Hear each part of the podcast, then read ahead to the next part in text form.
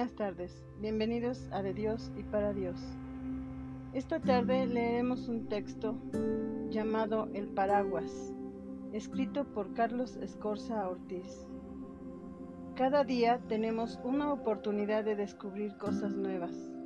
No importa la edad o el momento, aunque a veces el ritmo de vida, los problemas, situaciones nos impiden darnos cuenta de todo lo que hay de bueno en el entorno a nosotros. En Japón las condiciones climáticas hacen que casi todos los días llueva, por lo cual siempre traen un paraguas los que viven ahí. A la par de esta situación climática se tiene la costumbre de dejar los zapatos en la puerta y entrar descalzos. Describo esto como introducción a la siguiente historia. Un día le preguntaron unos jóvenes discípulos a un anciano y sabio sacerdote que llevaba años de misión en aquellas regiones de Asia. ¿Cómo puedo vivir en la santidad? A lo que después de unos instantes de reflexión respondió, para llegar a la santidad se debe de estar atento en todo momento y a todo lo que nos suceda. A lo que los jóvenes seminaristas respondieron, ¿eso es todo? Y él les dijo, sí. Uno de los jóvenes le dijo, yo creo que si estoy atento en cada momento de mi día a todo lo que me pasa. El padre volteó y le dijo, hace un rato, cuando llegaste, entraste y dejaste tus zapatos y tu paraguas en la puerta. ¿De qué lado de la puerta los dejaste? El joven no supo qué responder. Esto nos abre a pensar un poco en lo que quiero compartir en este artículo. Hay una oración dentro de la liturgia de las horas que la iglesia reza al final del día, en la oración de completas.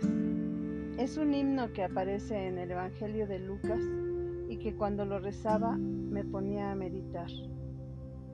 Cuando Jesús es presentado al templo, son detenidos Jesús y sus padres por un anciano llamado Simeón. Ahí se presenta un discurso que la iglesia usa como himno durante la liturgia de las horas, y me centro en un pequeño fragmento de ese pasaje, pero doy cita completa para los interesados en conocer el texto completo. Lucas capítulo 2, versículos del 29 al 32. Ahora, Señor, puedes, según tu promesa, dejar que tu siervo se vaya en paz, porque han visto mis ojos tu salvación, la que has preparado a la vista de todos los pueblos, luz para iluminar a los gentiles y gloria de tu pueblo Israel. Este texto me hacía pensar todas las noches el por qué repetir ese texto del viejo Simeón Ahora puedes dejar a tu siervo irse en paz. Después de varias noches meditando ese texto, una pequeña luz se abría. Mi día terminaba, así como Simeón su vida, y él daba gracias por eso. ¿Y yo? Salto la pregunta. ¿Lo encontré? ¿Puedo irme en paz? A la par de esto, leía un libro que me ayudó a comprender esto llamado Siddhartha, de Hermann Hesse. Hay un pasaje en donde la idea general es la de dejar de buscar y empezar a encontrar. Uniendo el Evangelio de Lucas, Simeón encontró lo que todos buscamos y la iglesia me lo propone en la última oración del día. Puedes dejar a tu siervo irse en paz. ¿Cuántas veces nos vamos a dormir sin haber encontrado nada?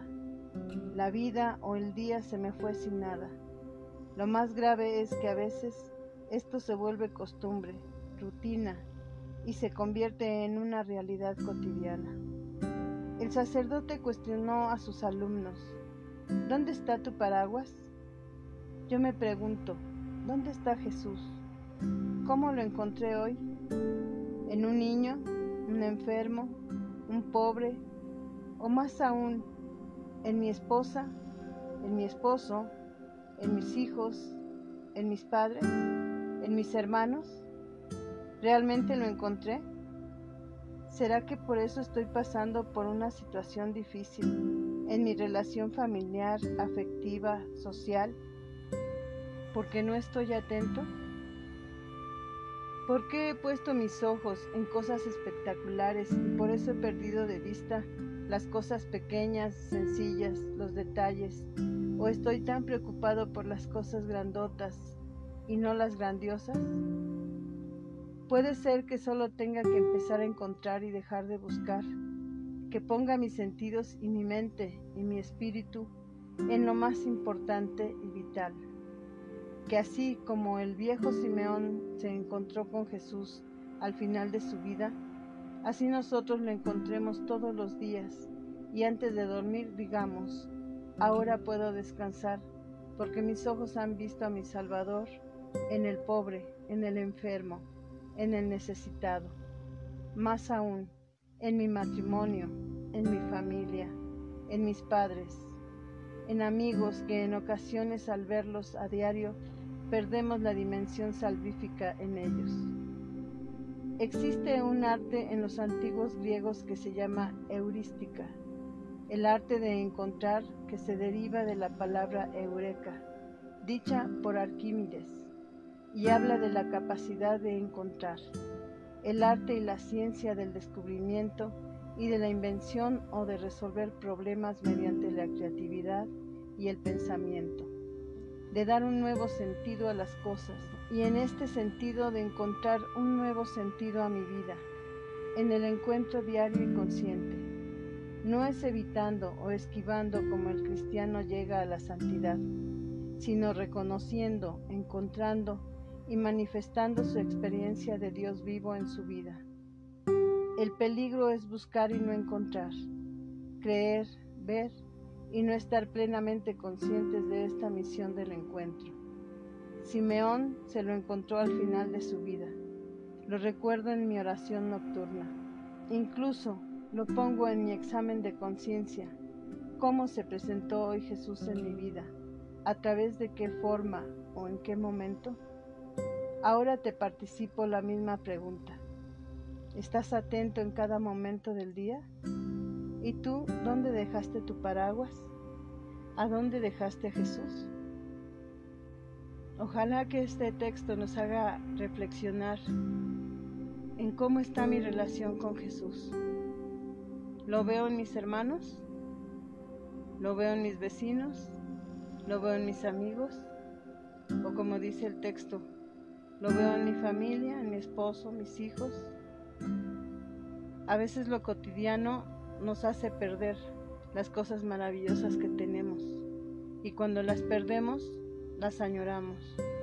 Y yo creo que es el momento en que tenemos que pensar que más cerca debemos de estar de Jesús. Entonces tratemos de encontrar a Jesús en nuestra vida. Y bueno, hasta aquí terminamos y pues que Dios los bendiga, la Santísima Virgen nos proteja primero Dios nos escuchamos el próximo jueves. Gracias.